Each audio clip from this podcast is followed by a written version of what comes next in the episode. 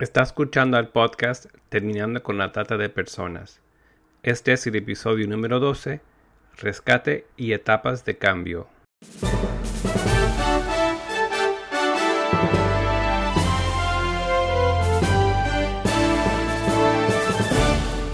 Bienvenido al podcast Terminando con la Trata de Personas.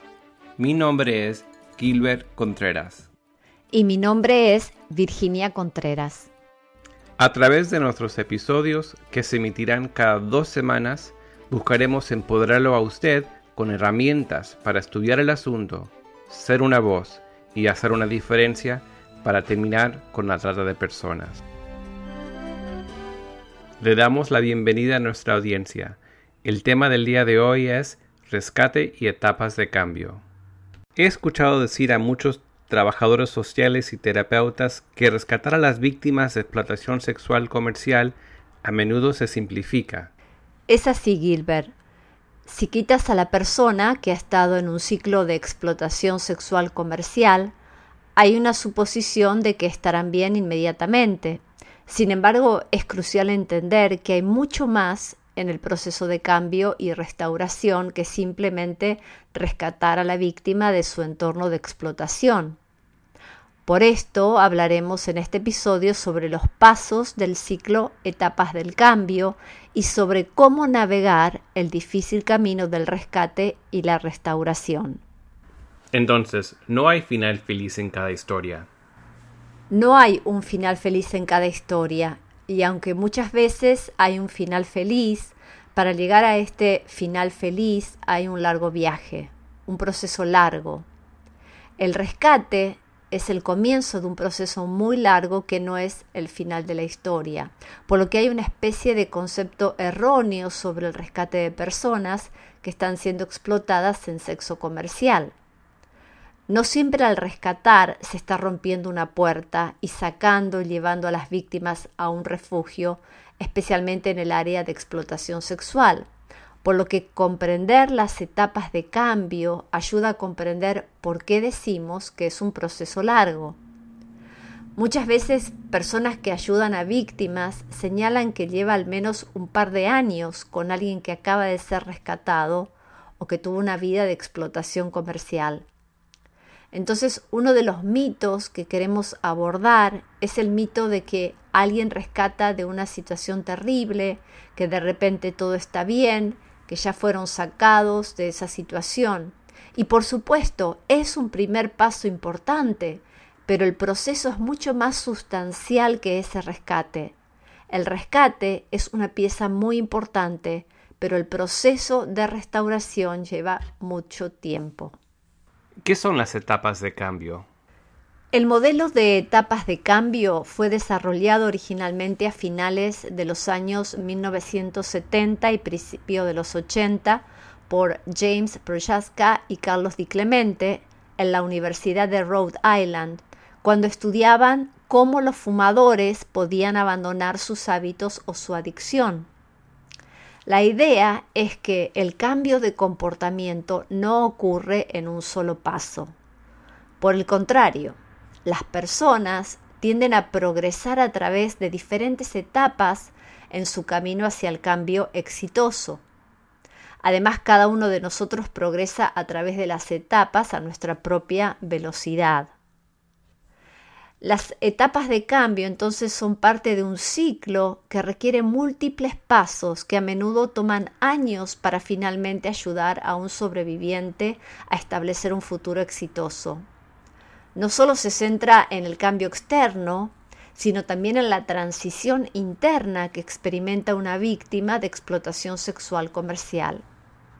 Por ejemplo, jovencitas que han sido rescatadas y luego se encuentran en la oficina del fiscal del distrito donde se enjuiciará el caso contra su explotador y de repente ellas no quieren ser testigo y que incluso dicen no quiero cooperar por eso no es un tema de solo rescatar. Aún antes, cuando Elias están en los clubes y en las calles, es importante construir relaciones y edificar confianza. Recordemos que los niños son explotados en sexo comercial tanto como las niñas. Es un número menor, pero también son explotados. Entonces las etapas de cambio son una forma de ver este proceso. Sí, y voy a enumerar las etapas como un ciclo de comienzo, pero quiero aclarar que a veces se da la vuelta o se da un paso hacia adelante y se puede retroceder. La primera fase entonces es la etapa de precontemplación. Es la etapa de contemplación previa. ¿Qué quiero decir? Que es posible que la víctima no reconozca que tiene un problema que debe cambiar. Por lo tanto, es posible que víctimas que recién fueron rescatadas te digan, no tengo ningún problema. O sea que no es que no puedan ver la solución, sino que no pueden ver el problema. Así es. Déjame ilustrarte con un ejemplo. El proxenitismo es la práctica que consiste en obtener beneficios económicos de la prostitución a costa de otra persona. Pero en América Central y México al proxeneta se lo, se lo llama padrote. Es el hombre que induce a una persona a ejercer la prostitución y se beneficia con las ganancias económicas que se obtiene explotando a mujeres en esta actividad. Pero prestemos atención a la terminología, porque se le dice daddy, se le dice papá, o sea, el término que es proxeneta, este padrote, es como la víctima lo está llamando.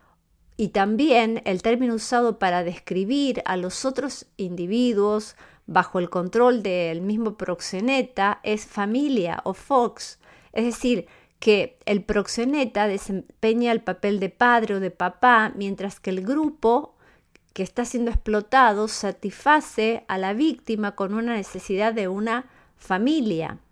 Entonces necesitamos considerar esto, porque es posible que la víctima de explotación sexual comercial haya no solo llamado papá su proxeneta, su pimp, como se dice en inglés, sino que en parte lo vea como su protector, Así que tal vez le digan a usted que está intentando rescatarla, amo a mi papá, él me cuida y yo gano dinero. Y son cosas que nos sorprenden, cómo se acomodan a que sean explotadas y lo toman como algo normal, entre comillas, por lo que es posible que ni siquiera vean la necesidad de cambiar. Por eso, una vez más, esta etapa es de precontemplación que como bien decías, Gilbert, no es que no puedan ver la solución, sino que no pueden ver el problema. O niegan, a veces, hasta haber sido explotadas sexualmente. Y tal vez nos describen la participación en esta vida de explotación sexual comercial, pero no la presentan como un problema, o se ponen a la defensiva, o no quieren tu ayuda, quieren que te mantengas alejado o alejada porque es un negocio, entonces, las víctimas precontempladoras ponen la responsabilidad de sus problemas en factores como la sociedad, el destino, la policía, etc. Sienten que la situación no tiene esperanza. La segunda etapa de cambio es contemplación entonces. La segunda etapa de cambio es efectivamente la contemplación y se da cuando la persona dice quiero dejar de sentirme tan atascada, tan atascada en esta situación. Es decir, que la persona comienza a reconocer que tiene un problema. Sí, pero no está segura de cómo o si puede hacer un cambio, lo cual puede no ser lógico para ti y para mí, pero podría ser muy lógico para ellas porque el pimp, el proxeneta, el padrote, y las demás víctimas han sido y aún lo son, una vez más, su pseudo familia, y las estás quitando de esta familia, entre comillas, cuando las rescatas. Así que en contemplación comienzan a pensar en lo que les dijiste en algún momento, que reconocías que tenían un problema y que, muchas se han visto obligadas a hacerlo, no porque ellas mismas sean el problema, pero que hay esperanza de una vida diferente. Es decir, en esta etapa de contemplación, la víctima de explotación sexual comercial reconoce que estar en este estilo de vida es doloroso y probablemente no es lo que ellas quieren por sí mismas. Pero todavía no están listas para salir, pero están procesando el abuso, la explotación y los efectos del abuso. Pero están ambivalentes en cuanto al deseo de salir realmente pero están abiertas a la autorreflexión a pesar de las consecuencias y están abiertas a comenzar a hablar sobre sus sentimientos. Esta es la etapa de contemplación. Entonces podemos decir que los contempladores reconocen que tienen un problema y comienzan a pensar en resolverlo. Es decir, luchan por comprender sus problemas, ver sus causas y preguntarse sobre posibles soluciones. En otras palabras, conocen su destino y tal vez hasta cómo llegar, pero no están listos para ir. No es raro que los contempladores se digan a sí mismos que algún día van a cambiar. ¿Cómo se ve esta etapa de contemplación en víctimas de explotación sexual? A menudo un evento externo o realidad ha surgido y esto las ha enfrentado en esa etapa que tenían precontemplativa.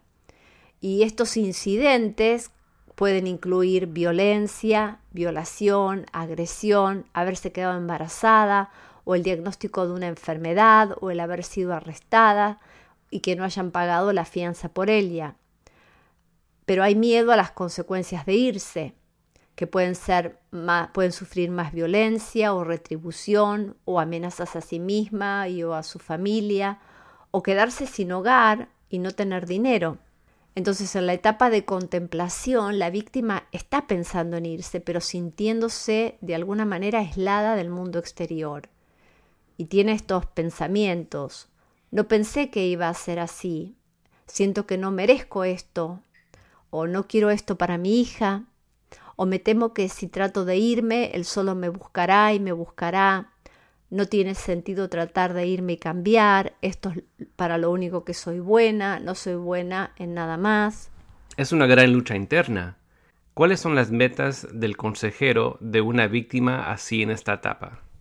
Bueno, un consejero a una víctima que está contemplando su situación y su posibilidad de cambio, en primer lugar, es escuchar. Es alentar a la víctima a enumerar los pros y los contra. Es afirmar el procesamiento de problemas, validar la capacidad de la víctima para realizar cambios, identificar y ayudar a resolver problemas u obstáculos para ese cambio. También ayudar a que identifique fuentes de apoyo o preguntarle cuándo te sientes realmente bien, cuánto te sientes realmente mal y hacer una lista, qué sientes que te está frenando más para este cambio, pero siempre hacer declaraciones como creo que deberías estar orgullosa de ti mismo por o estoy orgullosa de ti, estás dando grandes pasos en este momento, es decir, afirmar y alentar esta etapa de contemplación de un posible cambio. Cuando eh, los contempladores pasan a la etapa de preparación del cambio, su pensamiento ya está claramente marcado por dos cambios. Primero comienzan a pensar más en el futuro que en el pasado, pero el final de la etapa de contemplación es un momento que tiene anticipación, tiene actividad, pero también tiene ansiedad y emoción. Pasamos ahora a la tercera fase, que es la preparación, cuando la persona dice, tengo que prepararme para este cambio. Y esta fase de preparación se da cuando la víctima comienza a pensar que tal vez quiera hacer un cambio y que esta no será una buena manera de vivir el resto de su vida, sino empieza a pensar cómo se puede salir, cómo puede mantenerse, tener un lugar donde vivir y continuar con su vida es cuando ingresa a la preparación, pero lo primero es el compromiso de hacer un cambio para preparar los primeros pasos que va a tomar en la vida cotidiana. Y la preparación también es que comience a pensar en el futuro, así que los ayudamos a mirar hacia el futuro. Entonces una víctima que se prepara para irse comenzará a decir cosas como, realmente me gustaría terminar la escuela, pero de, repente tal vez piensan, quiero irme y salir de este estilo de vida, pero primero tengo que ahorrar algo de dinero. O tal vez pueden empezar a buscar opciones de refugios. Las mayorías de las personas en la etapa de preparación planean tomar medidas y están haciendo los ajustes finales antes de que comiencen a cambiar su comportamiento. Pero todavía no se ha resuelto la ambivalencia que tienen, todavía necesitan un poco de convencimiento. O sea que una víctima que está en esta etapa de preparación ha pensado mucho ya en irse y ahora comienza a, digamos, a probar las aguas y exhibe signos de independencia, dando pequeños pasos para poder irse. Tal vez empieza a investigar y está abierta aún a obtener los recursos disponibles para este cambio. ¿Cómo se ve esta etapa de preparación en víctimas de explotación sexual? Lo vemos en que comienza a asistir regularmente a eventos o a grupos o asesoramiento que tal vez tiene una agencia o una casa de refugio, de rescate de víctimas. Vemos que tal vez ha guardado dinero o trae ropas o pertenencias de a poco a la casa de refugio como dijimos, tiene pensamientos como realmente me gustaría terminar la escuela. O de repente empieza a pensar de su proxeneta, de este daddy, papá, todavía lo amo y quiero estar con él, pero no con todas las otras cosas que aparejan. O quiero irme, solo quiero ahorrar algo de dinero primero. O no contesta el teléfono celular cada vez que el explotador la llama por teléfono está pensando en un trabajo a tiempo parcial y por ahí le encontramos también explorando opciones de vivienda. O sea, vemos todavía una ambivalencia. ¿Y cuáles son las metas del consejero en esta etapa de preparación? El consejero en esta etapa de preparación tiene que crear un plan de seguridad.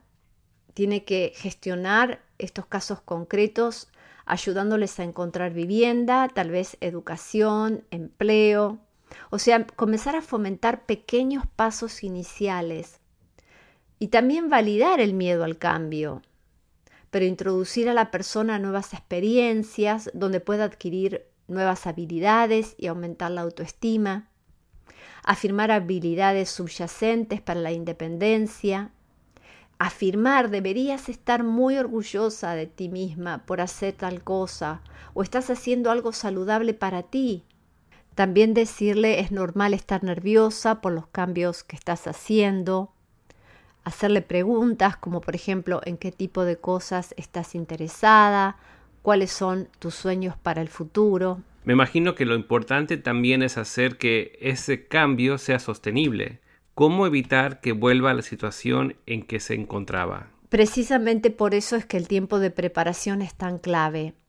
Si estamos rescatando, Queremos que esa víctima esté a salvo y que no sea explotada en comercio sexual nunca más.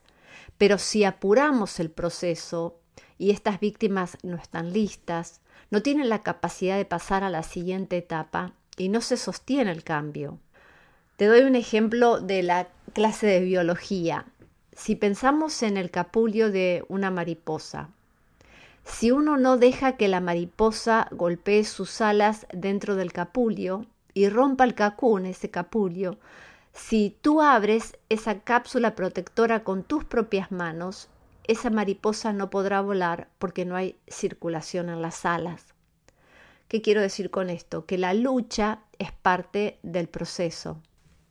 Es que algunas veces solo queremos rescatarlas y llevarlas al refugio al instante, pero es mucho más complicado. Es un hecho que las buenas intenciones de las personas que quieren rescatar víctimas de explotación sexual comercial no son suficientes. Así es, las buenas intenciones no son suficientes.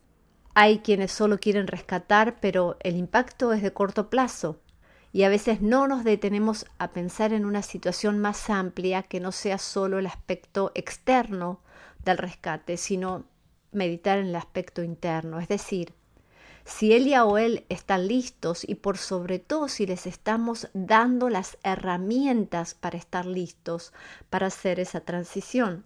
De lo contrario, no va a ser sostenible esa liberación. Después de la preparación para dejar esta vida, ¿qué sigue? Aquí viene la etapa de acción. Es la etapa donde las personas modifican abiertamente su comportamiento y su entorno es decir, hacen el movimiento para el que se han estado preparando, pero requiere mayor compromiso de tiempo y energía, y el cambio es más visible para los demás.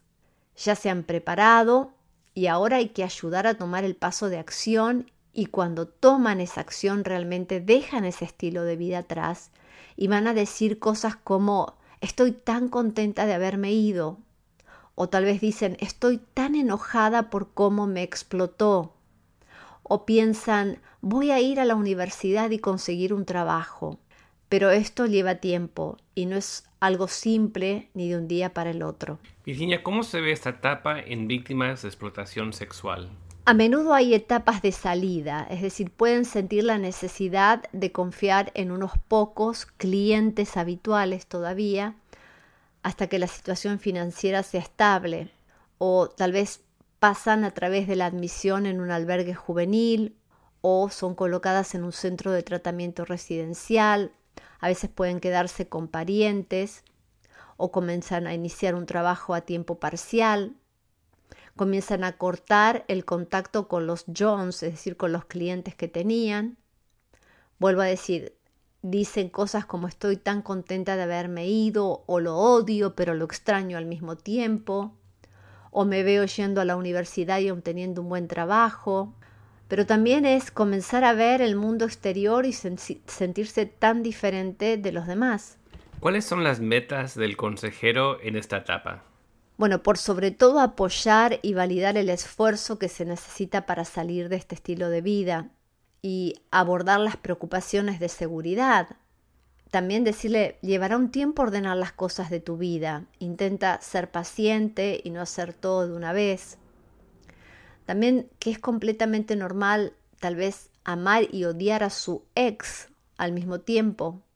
Hablar de los sentimientos antes de actuar sobre ellos. También siempre afirmar estoy orgullosa de ti, estás dando grandes pasos en este momento tratar de centrarse en el entorno de reestructuración y el apoyo social, discutir eh, formas de autocuidado, procesar sensaciones de ansiedad y pérdida y reiterar los beneficios a largo plazo de este cambio.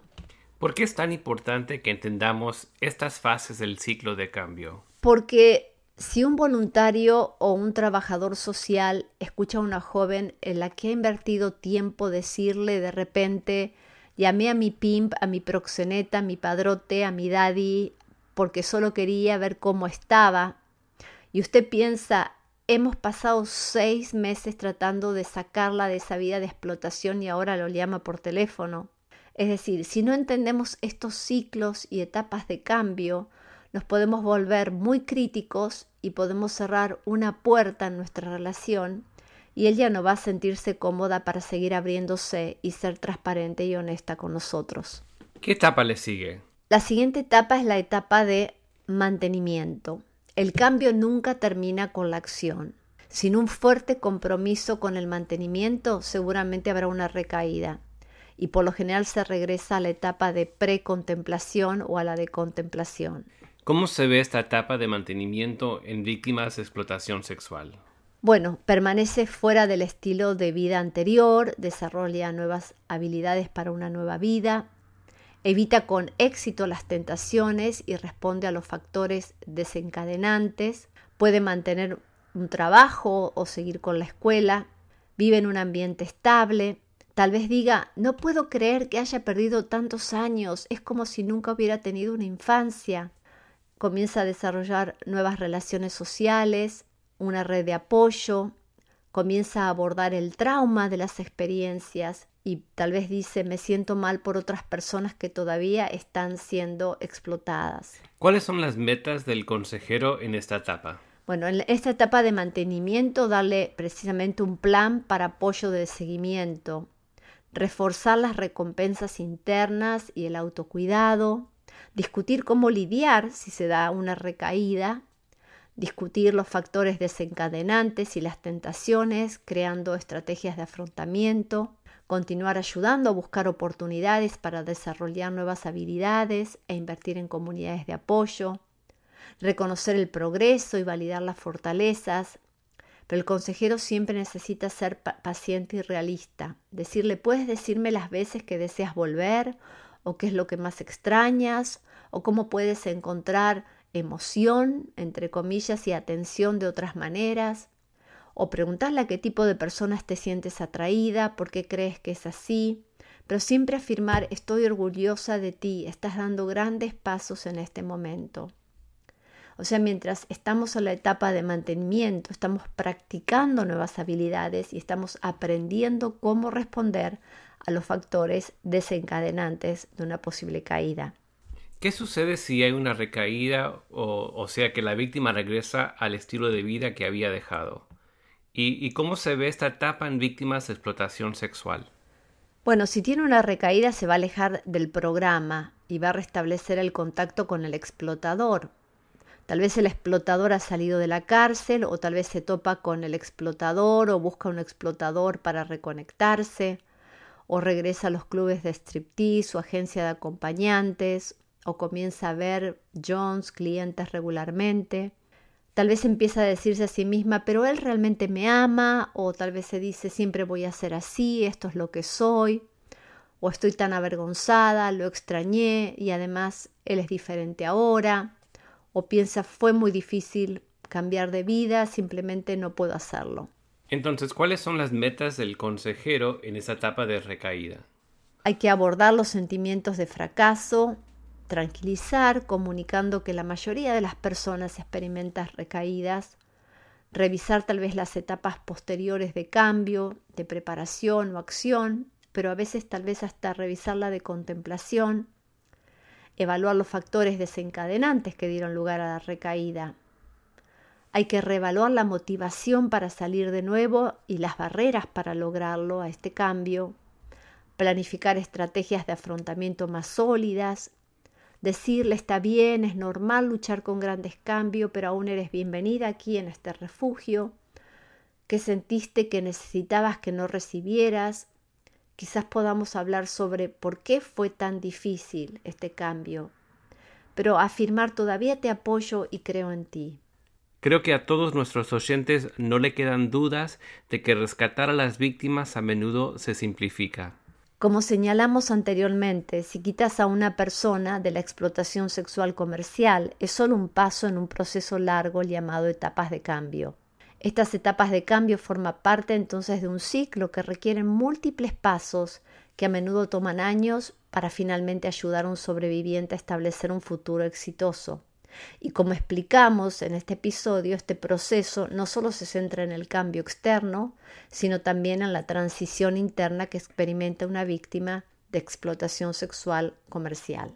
Por eso, qué satisfacción tan grande que sentimos cada vez que conocemos a sobrevivientes, muchas de ellas que se han graduado de estudios superiores y que tienen en la actualidad familias sanas.